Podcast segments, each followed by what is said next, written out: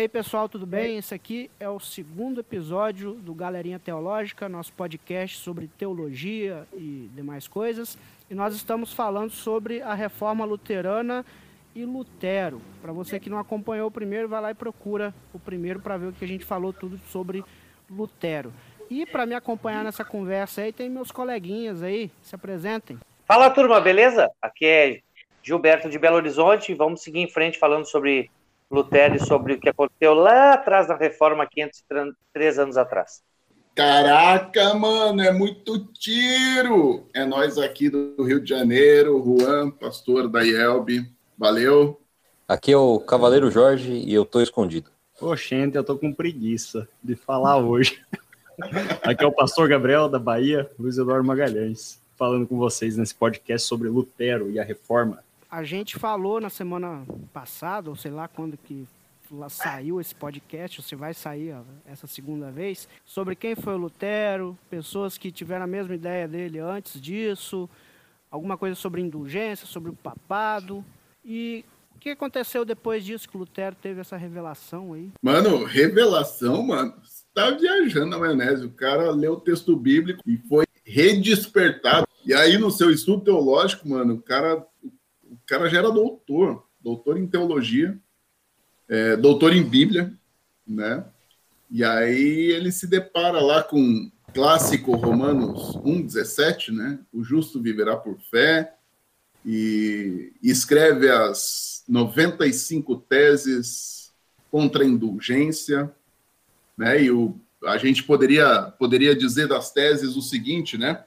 Fazendo um resumo, cada cristão que se arrepende de seu pecado tem o perdão dos mesmos, não necessitando em absoluto das indulgências, que era o grande problema das indulgências. Né? Dizem que quando ele descobriu isso, ele estava na latrina, é verdade isso aí? Olha, é, eu não recebi esse fax, não.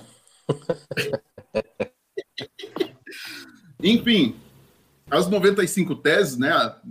Há todo um folclore dizendo que ele pregou na, na, na nas portas da Catedral de Wittenberg, mas também não, tem, não, não se tem certeza disso. Mas as 95 teses são um debate acadêmico, né? uma tentativa de debate acadêmico que não vingou, né? Alguém pegou as 95 teses, copiou aquilo lá, né? Prensa de Gutenberg, e espalhou pelo, pela Europa toda, e a notícia correu para todo lado. Então, Lutero, nesse, nesse ato, ele acabou trazendo todo, todo, toda uma nova perspectiva teológica, uma nova perspectiva de vida cristã. Virou é, um panfleto, não é só para você discutir, é para você ler e, e, conversar em qualquer lugar, né? O que, o, o que, que a gente poderia dizer? É, estaria no, no trend topic dos, do, do Twitter. Exatamente. É, mano. Lutero 31 de outubro de 1517. Ou era o primeiro 30... textão, né? Textão Ima hate. Imagina aquela galera do grupo de leigos compartilhando vídeo a respeito disso. Mas sabe que isso é uma coisa interessante, porque a maioria das pessoas acham que o Lutero colocou lá para, tipo, causar, causar o, o, o bafafá entre o povo, né? E ele não colocou em alemão isso que se sabe, né? O, foi colocado em latim, justamente chamando a um debate acadêmico entre algum grupo seleto de pessoas. Exatamente, né? A intenção era acadêmica, não era, não era um debate aberto ao público. E esse era um lugar de debate, né? Hoje, se, se as pessoas usam o Facebook para lugar de debate, aquele tempo a porta da catedral era o lugar onde se colocava as teses onde aconteciam os debates. É, mesmo porque quem que ia manjar de tudo aquilo que ele estava falando, manjar de latim, manjar de não sei o quê, para poder conversar sobre isso, né?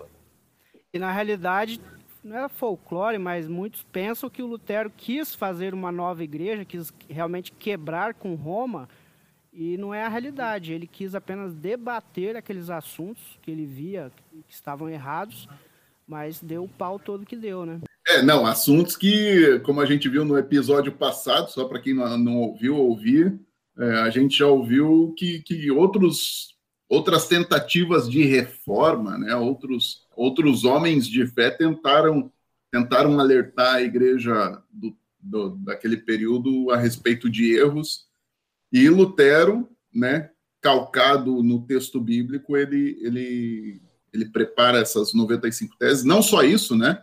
Antes das 95 teses, tem as teses que ele, que ele escreve contra os escolásticos também, contra o ensino escolástico, enfim. Lutero, Lutero tem, tem, tem coisas fantásticas. É, porque tipo, o que, que a gente acredita, né? A gente acredita no que, sei lá, o concílio fala ou no que, que a Bíblia fala. No fim das contas, a, uma pergunta seria essa, né? Os caras ensinam um negócio, mas outra coisa talvez está sendo feita do que a palavra, né? E mesmo porque a questão da tradição dentro da igreja na época era muito forte, né? O Papa era muito forte, a tradição que isso envolvia tudo.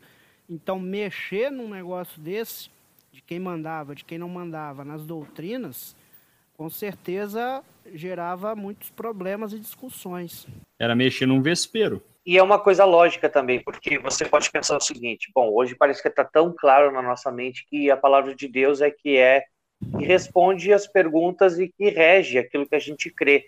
Só que se nós voltarmos aquilo que nós falamos lá no primeiro episódio do primeiro podcast sobre o Papa sendo substituto de Pedro, a ideia é que a Bíblia é uma produção da igreja. Nós queremos diferente. A igreja ela é formada pela fé que é operada através da palavra do evangelho. Um pensamento católico é justamente o inverso. A Bíblia é a produção da igreja. E a igreja produz mais, ela produz os documentos conciliares, as bulas, enfim. Então, tudo isso tem o mesmo valor.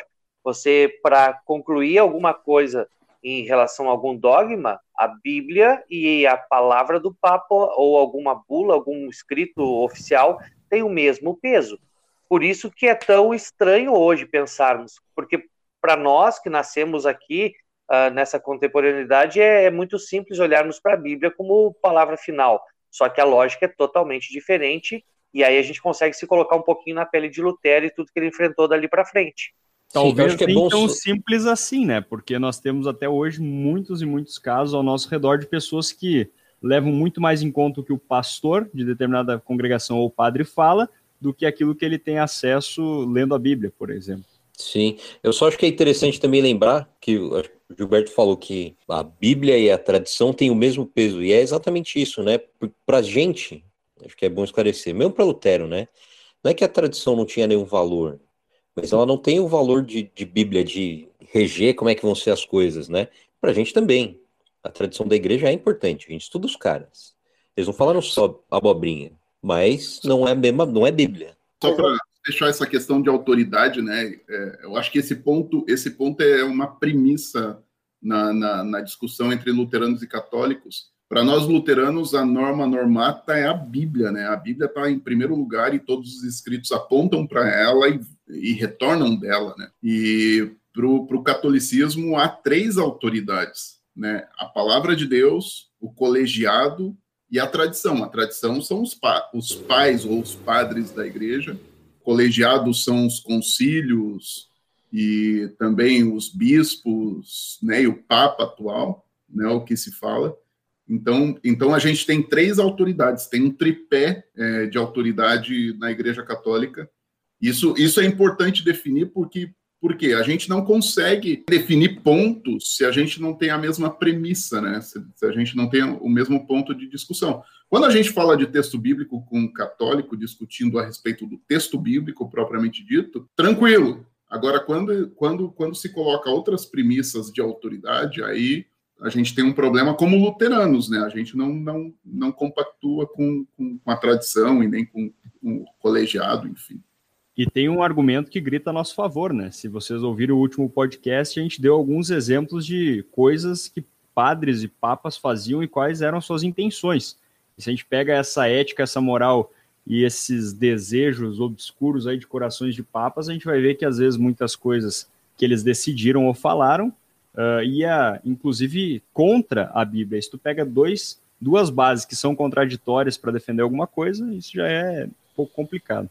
É, isso não quer dizer que o pecado tem em tudo que é lugar, mas você não pode botar na mão de uma pessoa o poder de, de ser infalível. Claro que isso veio depois, né, na história da Nós igreja, pastores somos pecadores também, mas a gente cala a nossa boca, baixa a nossa cabeça e deixa a Bíblia falar. Esse é o conceito, né? por mais que às vezes seja difícil. Sim. Não, eu ia justamente tentar jogar para o outro lado agora. Então Lutero enfrentou tudo isso, a tradição, o colegiado, a palavra de Deus, quem mandava mais. E quando as 95 teses se espalharam e as pessoas do alto escalão, vamos dizer assim, ficaram sabendo, quais foram as consequências disso aí para Lutero?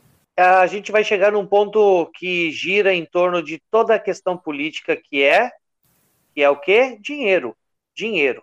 Money. Porque é, porque logo depois que aconteceu as 95 teses, tá, elas foram traduzidas para o alemão, em duas semanas estava em toda a Alemanha, em dois meses já estava em toda a Europa, e o Papa fez pouco caso. Uh, o Papa até tem uma frase dele que ele disse, né, que esse é um alemão bêbado que escreveu as teses e quando estiver sóbrio mudará de opinião. Então, no início, ali em 1518, ele fez pouco caso, pensando, não, não vai dar em nada. Só mais um alemãozinho revoltadinho. É, lembrando que naquela época não era igual hoje, que a gente tinha o Twitter para poder xingar muito, né, o Facebook, então as coisas demoravam um pouco, né, duas semanas, dois meses, seis meses. Se a gente olhar a cronologia da reforma, todo o negócio começou em 1517 e se estendeu bem para frente. Mas continua aí, Gilberto. É, mas assim, a coisa vai muito mais vagarosamente. Então, aí, vamos pensar o seguinte, a gente está em 1518. Então, ele vai conversando entre os seus queridos agostinianos, né? Vai expondo as suas ideias, vai juntando pessoas ao seu redor que uh, entendem as coisas também da forma que ele entende. Mas assim, até aqui é interessante notar isso e ficar bem claro que Lutero até então não queria romper com nada.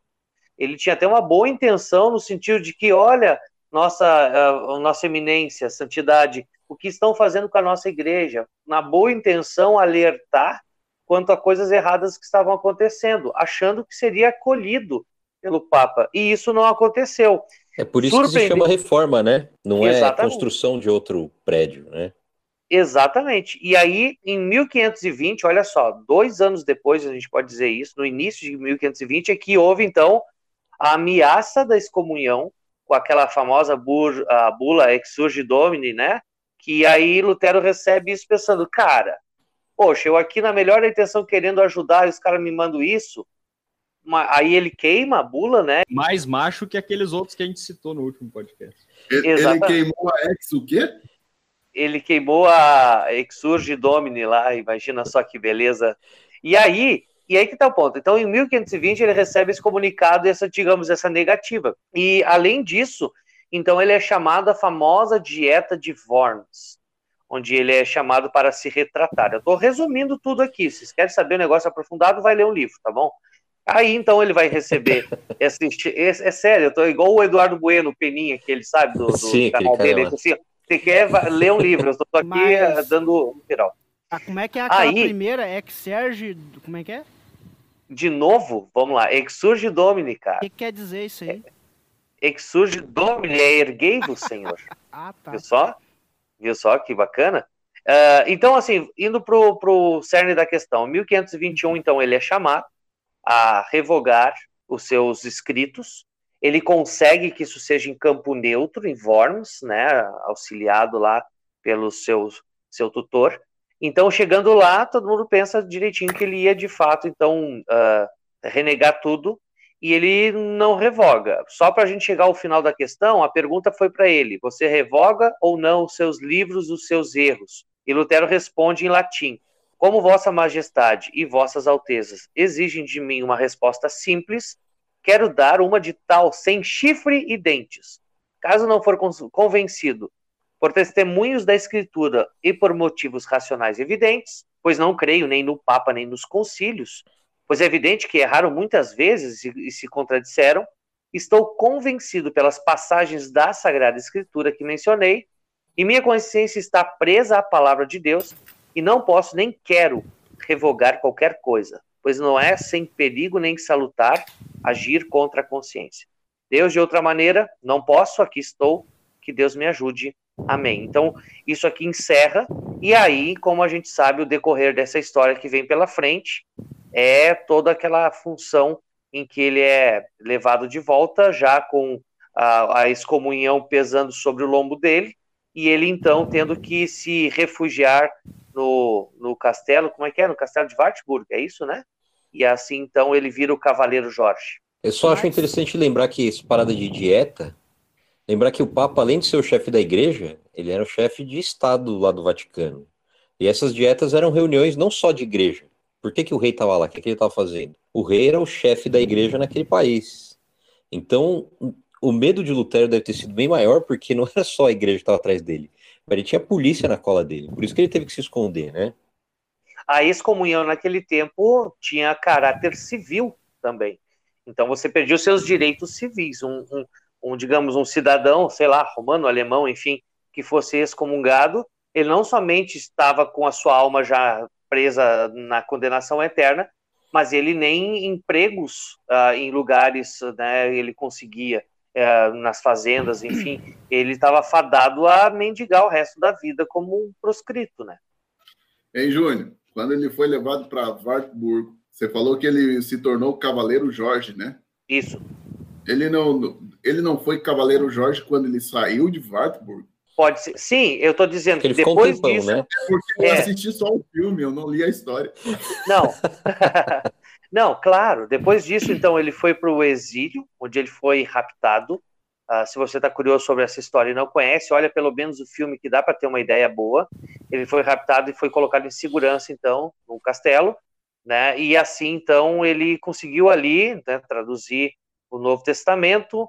Só que aí o bicho estava pegando pelo lado de fora, né? Eles achavam que Lutero tinha morrido e quem é que ia continuar aquilo que Lutero começou, e aí veio toda a questão do movimento iconoclasta, veio toda a questão do movimento lá da Guerra dos Camponeses, e aí então, depois, Lutero saiu como Cavaleiro Jorge disfarçado para ver o que estava acontecendo e tomar, par, tomar parte da situação. Isso, é interessante ver que nesse, nesse, nessa altura da reforma já era muita gente engajada nesse movimento. Né? Tanto que já tinham congregações praticamente inteiras que estavam seguindo essas ideias de Lutero, até certo ponto ideias dele, né? Porque o que acontece quando ele está lá no castelo, que ele fica sabendo que o troço está uma bagunça completa, né? Ele fica sabendo de, de movimentos, como esse que tu acabaste de citar, de, de coisas completamente é, fora da realidade e da vontade que ele tinha quando ele iniciou o movimento. E aí isso faz com que ele, então, saia e vá fazer algumas visitas em algumas localidades e comece a ver que o troço estava realmente um absurdo. É daí que vão surgir depois o catecismo menor e o catecismo maior, né? Porque ele vai concluir que nem os leigos, nem os, os padres e pastores tinham conhecimento nenhum de porcaria nenhuma, né? Eles estavam muito mais preocupados uh, com esse, uh, esse sentimento reformador, revolucionário, vamos tocar o pau, quebrar tudo e, e é isso aí, né? Católico aqui não mais, tipo, um negócio sem muito embasamento. É, tipo. É, o movimento iconoclasta, né, mano? É, é bom ressaltar que, que, que é o, a retirada dos ícones, né? Das imagens. Muitos, muitos acreditam, né? Se, vai ter gente que vai estar ouvindo a gente aí que participa de igrejas cristãs que não tem não tem nenhum tipo de imagem, nenhum tipo de símbolo dentro da igreja, são igrejas pretas, enfim, só com uma prancha em cima, enfim. É, só que a igreja luterana, né, a igreja que é herdeira da reforma, ela, ela não é iconoclasta, ela acolhe os ícones, acolhe os, os até mesmo os santos, né? Se, se a gente olha a igreja de Wittenberg, até hoje ela tem imagens, né? Mas, mas tem uma perspectiva diferente. E aí eu deixo para a galera aí. É, o pessoal associa bastante com, com o mandamento, né? Você não pode fazer imagem para adorar. Só que isso não quer dizer. Ima... Você não está adorando todas as imagens que aparecem em todo lugar. Né? Você tem um, um livro de colorir, ele tem imagens. Então vai ensinar, não precisa adorar elas, né? Mas só voltando agora um pouquinho aí na história, quando o Gilberto estava falando que ele foi chamado para responder sobre o que ele tinha escrito, tudo, é, fazer uma pergunta aqui, não sei se o Gilberto consegue responder. É, a história é verdade, que botaram lá os escritos dele tudo na frente. Você nega isso aí, não sei o quê. Daí ele falou assim, ah, não posso negar não sei o quê, que Deus me ajude. Ele foi machão desse jeito assim? É, ele diz, o final, se você tivesse prestando atenção, você teria visto que eu falei isso bem no final da fala de Lutero, onde ele disse, de outra maneira não posso, aqui estou, que Deus me ajude. Amém. Terminou Desculpa, com amém, é claro. Desculpa que eu fui ali. É no bom prestar banheiro. atenção no podcast que você está participando, acho. Não, eu fui, no Eu fui no banheiro e voltei só depois. Tranquilo. Tranquilo. Aí outra coisa Ô, que eu ia falar e agora acabei esquecendo que eu levei esporro aqui. É, esses dias eu até tava falando, a- as igrejas luteranas hoje, talvez por causa do pietismo, esse negócio do iconoclasta, são igrejas peladas, né? Eles fazem as igrejas, não tem nada dentro, é só os bancos, o altar. Eu acho triste isso aí, né? Porque poucas igrejas, as mais antigas, de repente, tem vitrais que mostram alguma coisa da, da via sacra, dos evangelhos, não sei o quê, e perdeu isso aí. E as pessoas têm dificuldade. Se a gente querer, vai construir uma igreja hoje por aí, eles só se preocupam com a cor da igreja e não se preocupam em botar a igreja bonita, ensinando coisas por meio da construção. Eu acho isso aí muito triste. É, isso também mostra que, assim como a gente falou no, no primeiro episódio, que não dá pra gente colocar o catolicismo todo numa, numa caixinha só, a mesma coisa a reforma, né? Teve coisa boa e o pessoal pinta, não, que movimento bravo e não sei o quê. E também tem um monte de, de merda, né? Sempre tem gente que entende a parada do jeito errado e coloca em prática do jeito errado. É. Isso qualquer movimento, né?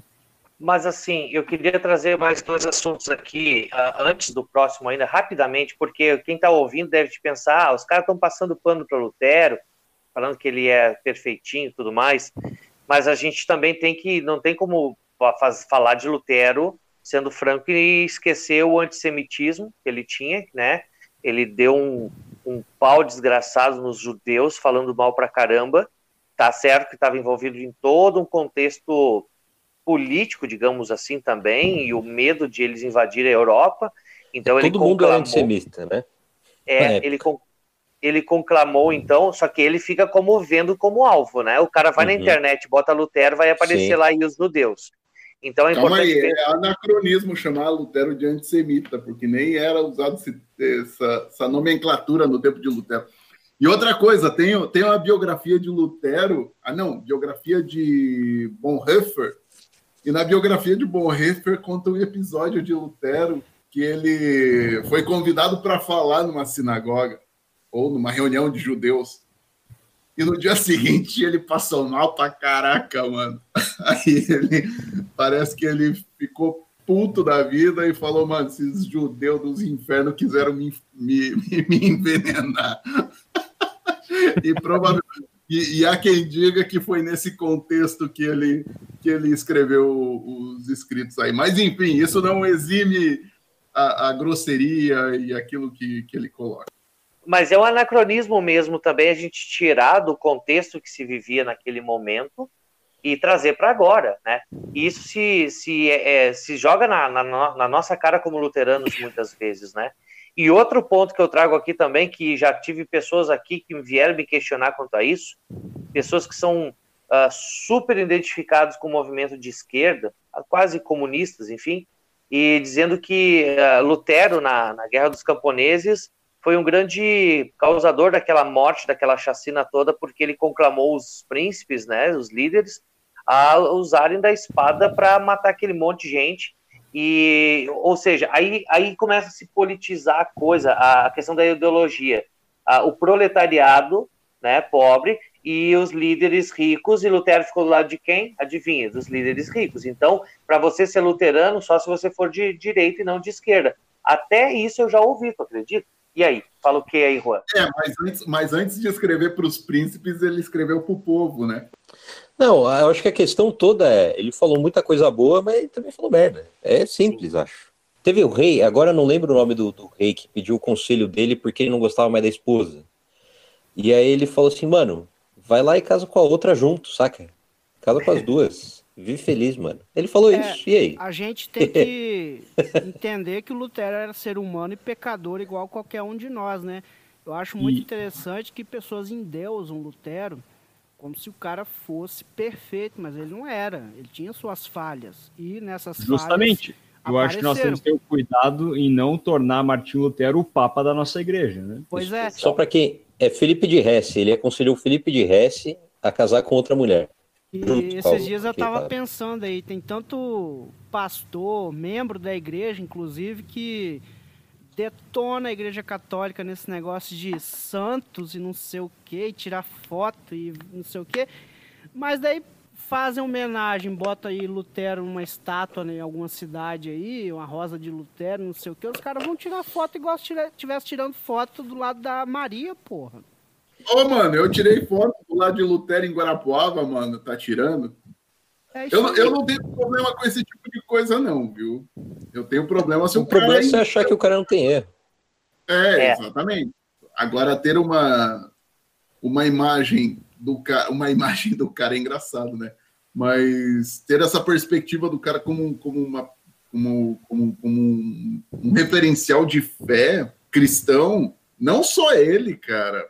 Paulo, Maria, é, Lucas, sei lá, a gente pode colocar aí quantos santos tem aí, Policarpo de Esmirna, enfim, a gente pega esses camaradas todos aí, os caras são exemplo de fé, mano. Exemplo de fé. Não, os caras não são, não me intercedem em nada perante Deus, não me ajudam em nada, mas eles estão na comunhão dos santos, cara. Isso é fantástico. E tem mais um assunto polêmico que às vezes é trazido, eu fecho a tríade agora, que é um é o antissemitismo, outro é a questão dos líderes de, de do, dos líderes que foram incitados a usar a força contra o pobre povo. E o terceiro ponto que muitas vezes é dito é que Lutero se arrependeu nos últimos momentos, né? Eu até vou contar uma experiência para vocês, cara. Tem o baterista do Angra, né? Quem. Ah, Angra é uma banda de heavy metal muito, muito boa. E eu sigo o canal dele aqui, o baterista, né? E aí ele, ele fez um vídeo que é música gospel versus música secular, porque ele é cristão, ele toca no metal, enfim, então tem essa dualidade. E aí, cara, ele falou um monte de coisa sobre isso e eu inventei de ter a asneira de comentar. Eu coloquei, né, sou pastor da igreja luterana, uh, acompanho teu trabalho e botei música e mensagem. Por isso que eu deleto aquilo que vai contra o que eu creio e ouço tudo aquilo que não afete a minha fé. Aí eu botei que Martim Lutero distinguiu muito bem isso, servimos ao mundo com os dons que o próprio Deus dá, por isso nada melhor que simplesmente viver em qualquer lugar testemunhando o amor que nos foi dado. Cara, eu tomei 108 likes no comentário, mas tu não imagina com os comentários que vieram embaixo me dando pau depois. Tem um cara que botou aqui. O nome do cara é Índio Socialista. Ele botou assim: música é música independente de qualquer contexto. Martin Lutero é um esquizofrênico. Há documentos que provam o fato de ele se arrepender antes de morrer e pedir perdão a Deus pelas marchas e gritos de reforma, ou seja, ele sempre foi católico. Aí veio um monte de gente defendendo, outros acusando, me fazendo um monte de perguntas, assim que eu fiquei bem quietinho, me escondi no meu recôndito e nunca mais olhei esse vídeo aqui. Cara, é uma pauleira aqui. Depois olhem para vocês verem, porque entrou Lutero e muita gente defendendo, e outras pessoas com, é, justamente com essa ideia. Lutero foi ali um cara que se insurgiu, depois acabou voltando atrás e morreu católico com um terço agarrado na mão, rogando a Ave Maria que tivesse piedade dele antes de morrer. Uh, você sabe alguma coisa a respeito disso? Pelo silêncio, acho que não. Não. não. Eu, eu, eu já ouvi algo, mas é, é um pouco estranho, porque Lutero de fato orava, né, Ave Maria, mas a primeira parte, né, porque nem tinha a segunda no tempo de Lutero, né, ele, ah. ele reconhecia o rogai por nós, a parte do rogai por nós não existia naquele tempo. Eu dei uma pesquisada, então. Nossa, terceira, mas eu, eu, eu acho que não existia no tempo de Lutero. Não faço ideia. Eu dei uma pesquisada é, sobre isso, né, para ver se era fato ou não, enfim. E tem um artigo muito bom até no portal da Igreja da, da Confissão Luterana que fala exatamente sobre isso. E isso é uma coisa que a gente tem que aprender com eles. É, eles respondem as coisas que a gente não está respondendo, que as pessoas procuram na internet.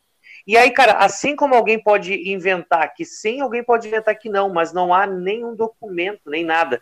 E aí, se você vai olhar naquele uh, Instituto Dom Bosco da Igreja Católica, nossa, Lutero é o diabo para pior, assim, sabe? Então, se você está ouvindo isso aqui agora, por que, que eu estou trazendo esses assuntos todos? Se você botar no Google, vai aparecer mil coisas, para o bem e para o mal. Então, precisa ir atrás de uma fonte confiável, porque falar, muita gente vai falar, vai tirar de contexto e vai ser, uh, vai fazer o que bem entender. Isso com a Bíblia é assim, que dirá com a história de vida de alguém.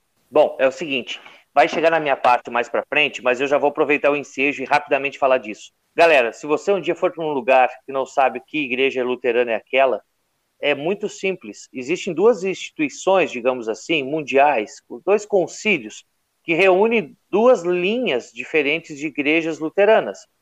A FLM, Federação Luterana Mundial, que é de todas que tem um cunho mais progressista liberal, e a International Lutheran Council, isso, né? ILC, que reúne todas aquelas igrejas chamadas confessionais, ou seja, que abraçam todo o livro de Concórdia de 1580. Nós somos dessa linha conservadora. Então, se um dia você for para algum lugar, algum país, enfim, alguma coisa, olhe sempre essa distinção de qual conselho aquela igreja faz parte. É do conselho da ILC conservador ou da FLM mais progressista liberal. Isso ajuda a ter uma ideia. E dentro no, do Brasil, nós temos essas duas grandes igrejas, que é a IELB e a ISLB, algumas igrejas uh, livres, independentes, né, pequenas pelo Brasil afora, e claro que na internet você aparece mil bizarrices de igrejas luteranas pelo mundo afora que são extremamente descompromissadas com a veia luterana de fato e que simplesmente carregam esse nome e fazem coisas que muitas vezes nós somos taxados de, de concordar e isso não é verdade. É verdade. Beleza, e... falei, um abraço, tudo de bom, até a próxima. E se você for para o Espírito Santo, ô Gilberto, não, não precisa perguntar sobre ILC ou sei lá o que, que você falou aí. Você pergunta lá se é da Gottenskasten ou da Missouri. Que daí Boa. você divide bem a, as igrejas aí. E, e, outra coisa, né? O, o Júnior aí falou que a IELB e a Confissão Luterana, uma é conservadora e a outra é liberal, mas não no sentido político da coisa, é no sentido teológico da coisa. É conservadora mesmo, no sentido de abraçar o livro de concórdia como um todo. Né? Vamos lembrar. Isso vai, vai né? nos levar ao próximo assunto, que é a respeito da Confissão de Augsburgo porque a Confissão de Augsburgo ela dá margem para essas diferenças. Nós, luteranos da IELB, subscrevemos a Confissão de Augsburgo, e até onde eu sei, a Confissão Luterana não. E o que é essa Confissão de Augsburgo? E aí, para a gente entender um pouco disso resumidamente, uh, é importante ressaltar aquilo que o Daniel citou, de que uma antigamente, né, naquela época, Estado e, e igreja eram uma coisa extremamente interligada, né? Um afetava o outro, um mandava no outro e a coisa andava uh, meio de uma forma uh, igual assim. O Papa mandava no imperador, o imperador mandava no Papa e, e eles decidiam junto as coisas como elas deviam ser. E aí o que aconteceu? A reforma foi desencadeando e certamente a Igreja Católica Romana, que era muito maior na época e que queria certamente destruir Lutero e todos aqueles que estavam pensando diferente. Esse com certeza era o desejo deles, né? Matar Lutero e acabar com o movimento. Só que por causa de várias questões políticas, várias questões uh, de época, né? Guerras contra os turcos, guerra contra outras pessoas, contra outros países, outros problemas econômicos, problemas uh, globais ali, eles foram empurrando esse problema com a barriga. E aí a gente volta naquele aspecto, como as coisas foram dando certo para Lutero e para a reforma. Quando, talvez, se, se, as coisas estivessem tudo em paz no governo e, e no mundo que envolvia a, a, o Estado, talvez eles tivessem tomado decisões mais drásticas mais cedo e acabado com aquele movimento.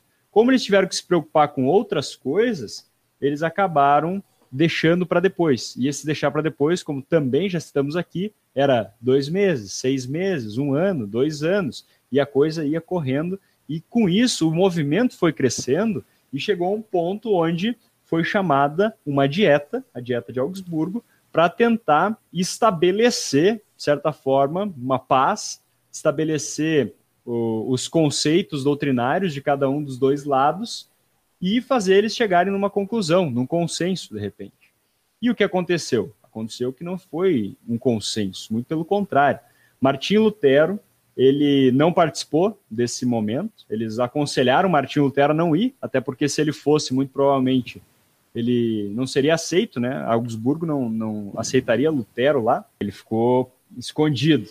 E aí ele pediu que Melanchthon fosse lá, e que era um dos, dos ajudantes aí, dos, dos importantes que participaram na reforma, para é, confessar as principais doutrinas do luteranismo, desse novo movimento, que na verdade nós que assim entendemos, não entendemos como doutrinas do luteranismo, nós entendemos como doutrinas bíblicas. Até é interessante porque, como nós já citamos alguns defeitos de Lutero, um ele mesmo assume aqui nesse momento, porque ele pede que Melanchthon então escreva é, essa confissão com a ajuda de outras pessoas, e ele pede que seja mandado para ele para ele dar aquela avaliada, né? Ele era o chefão, então ele tinha que dar o ok.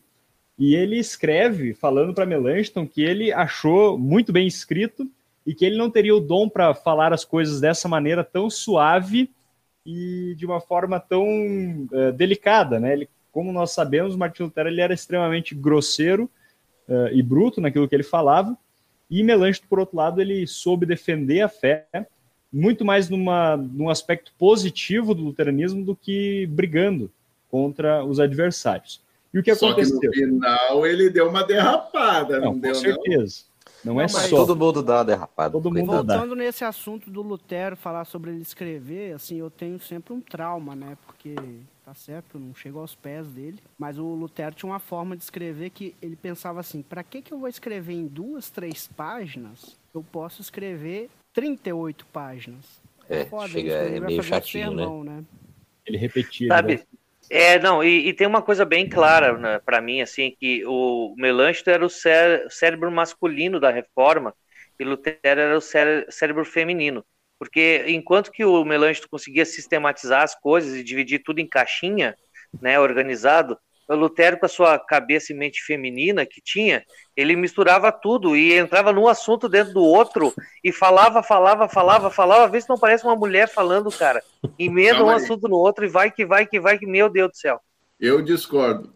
Aqui em casa a coisa é diferente, mano. Enfim, Seguindo aquilo que nos interessa, né? Para nós resumirmos aí. E o que que foi, então, a, a Confissão de Augsburgo, que é tão importante para a gente até hoje, porque ela pauta muito daquilo que nós cremos. uh, e a gente, quando se forma no seminário, para ser pastor da Igreja Luterana, da IELB, a gente subscreve o, li- o- a Confissão de Augsburgo, o livro de Concórdia, porque consta mais do que a Confissão de Augsburgo ali. Tem os catecismos, tem as fórmulas, tem os artigos de Smalcald e aí por diante. Uh, a gente está confessando, é uma confissão, né? Já disse, a confissão de Augsburgo é uma confissão da fé, uma confissão daquilo que se crê.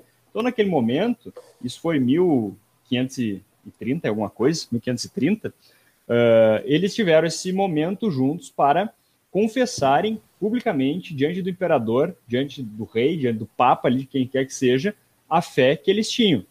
E isso muito bem escrito foi uh, apresentado. São diversos capítulos, diversos artigos, né? Nós temos aí uh, sobre Deus, sobre o pecado, sobre Cristo, sobre a igreja, sobre a diácono, sobre o ministério, etc. e tal. Se você tiver curiosidade, uh, procure aí na internet que você vai achar. E o que acontece? Uh, o cara lá, que era o imperador da época, ele pediu logo que alguém produzisse um material refutando essa confissão de Augsburgo. Só que o troço foi tão mal feito que ele logo pediu, depois de apresentado, para ser refeito. E porque, biblicamente, uh, muitos católicos, inclusive, admitiram que era difícil de refutar aquilo que estava sendo defendido na Confissão de Augsburgo. Né? No Falando livro nisso aí, Paquito. Lutero tem algumas citações aí. Isso foi mandado para o Vaticano, para o Papa.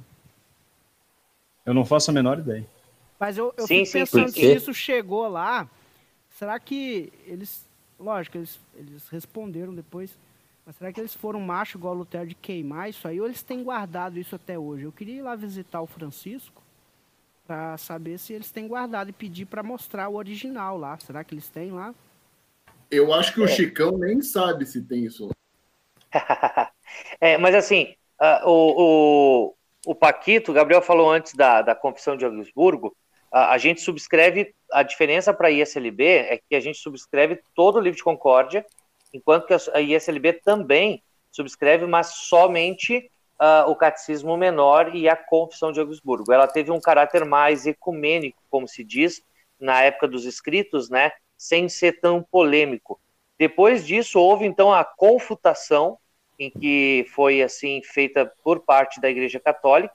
Ah, todos os artigos que iam contra o que se cria foi confutado. E aí, então, por causa da confutação, é que veio o outro documento que foi posterior, que é a apologia da confissão. Aí sim, não houve papas na língua, aí veio um escrito polêmico para destrinchar detalhe por detalhe cada coisa do que os luteranos criam. Então, É, assim, não. essa é a decorrência. Co- é, Confissão de Augsburgo, confutação e apologia. Apologia é Não defesa, houve- né? Exato. Não houve papas na língua. Exatamente. Entendi o papas. Ah, muito bem. Mas o que eu acho massa é que esse documento é a confissão. Se, se alguém aí que está ouvindo já pegou um livro de doutrina ou dogmática, é, é bem o mesmo esquema, né? Só que na questão da ordem das coisas, né? Ele fala primeiro de Deus, ele fala do homem, sei lá, do pecado, não sei o quê. E um livro de, de doutrina, né, que a gente pega essas dogmáticas gigantescas, ela é o mesmo esquema, só que com mais texto bíblico no, no meio ali. Mas o, só para a gente pensar que as confissões que a gente tem formam aquilo que a gente acredita, né? Formam esse corpo que a gente chama de dogmático na igreja, né? Isso não, a gente não tem esses livros para ficar só na estante, né? Ok, isso que o, o Daniel falou da construção, né, a, confissão de a confissão de Augsburgo, ela Deus, pecado, Jesus, se não me engano. Sim, é isso, né? Justificação é o quarto? E justificação é o quarto. Igreja é, a gente pega outras, é, outros textos sistemáticos, doutrinários, de outras denominações, ela não tem essa construção. Né? O, o, o texto luterano ele, ele tem essa construção e tem um porquê de ter essa construção que vai aparecer no próximo podcast. Será? Será que vai ter outro podcast? Fica aí o suspense. O nosso âncora fugiu, cara. Tava Volta, âncora. Coisa. Ele não, ele não tá gostando do podcast. É, a gente tá mais ele calmo deu... nesse aqui, né? No primeiro a gente tá tudo querendo falar ao mesmo tempo, esse aqui todo mundo se respeitando. A gente vai pegando jeito, né, cara? Mas assim. Eu também falava eu... do assunto. Ah, é, falando ah, da Catarina, vambora aí. Alguém sabe um pouco da vida do Lutero matrimonial? Ela era mulher e casou com ele. E eles tiveram filhos, que morreram a maioria. Basicamente. Tem descendente é de Lutero ainda? Eu, será, eu acho que todos morreram, viu, Daniel?